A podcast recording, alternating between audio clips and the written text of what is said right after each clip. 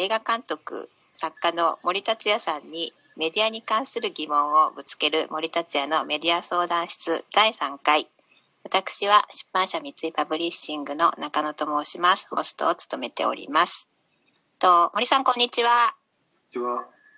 えっと、今日はですね、なんと小学生のお子さんからの質問です。ちなみに、この相談室、はい、親子で聞きたいというのが、うんあの、結構コンセプトにあるので、お子さんが送ってくださいました。では、質問に入ります。友達とよく遊ぶ公園の隣にあるホテルがコロナ陽性患者の収容施設になりました。ママからあの公園に行くとコロナになると言われて入ることを禁止されました。友達とは遊びたいし、友達のママはコロナは空気では感染しないから大丈夫よと言われたと聞いたのになぜ私だけその公園に行けないのでしょうかちょっと、はい。ちょっと難しいかもしれませんけど、すいません。森さん、お願いします。あのーですね。なんか世の中で一番ねあんまりこう毒にも薬にもならないなと思ってるのがいわゆるこう新聞とか雑誌によくある人生相談みたいななんか指揮者が答えるみたいなもうここの指揮者は一体どういうどういう視点でそういうことを言ってんだろうっていうのがだからなんかそうそうなっちゃ嫌だなとはこう思っててあのあくまでもメディアとかねジャーナリズムとかリテラシーに特化した部分で、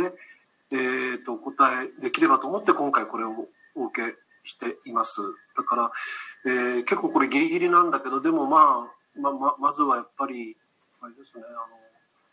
お母様が言ってることも、うん、100%間違いってわけじゃないしね。それはやっぱり特に自分の子供なんだから、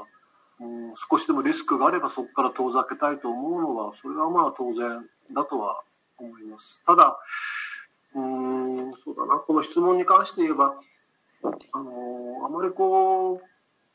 間違いを正すというよりも事実を知ってもらえればいいんじゃないかな。つまりまああの実際にこう他の方からはそう言われたというふうにこの質問にも書いてあるけど空気感染は、まあ、ほとんどしないと。もちろん全くしないわけじゃないですよね。飛沫で感染するらしいから。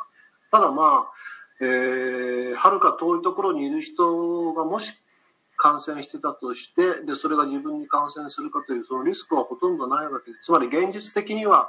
えーそのホテルに感染者がいたとしてもその近くの公園で遊んだからうつる可能性があると、まあ、可能性はあるかもしれないけど、えーそのリスクを気にし始めたらじゃあ例えば、うん、公園の行き帰りで車にぶつかる可能性の方がリスクの方が高いかもしれない。その極めてビビたるリスクなんだってことをまあ、だからそういう事実を伝えるぐらいじゃないかな。だからその上でどうするかは、まあ、お母様なりその情報を持った人が自分で判断すればいいわけでこうしろああしろってのはやっぱりねあの頭ごなしに言ってしまうと一番それは反発も招くしいろいろ関係性も悪くなるだろうし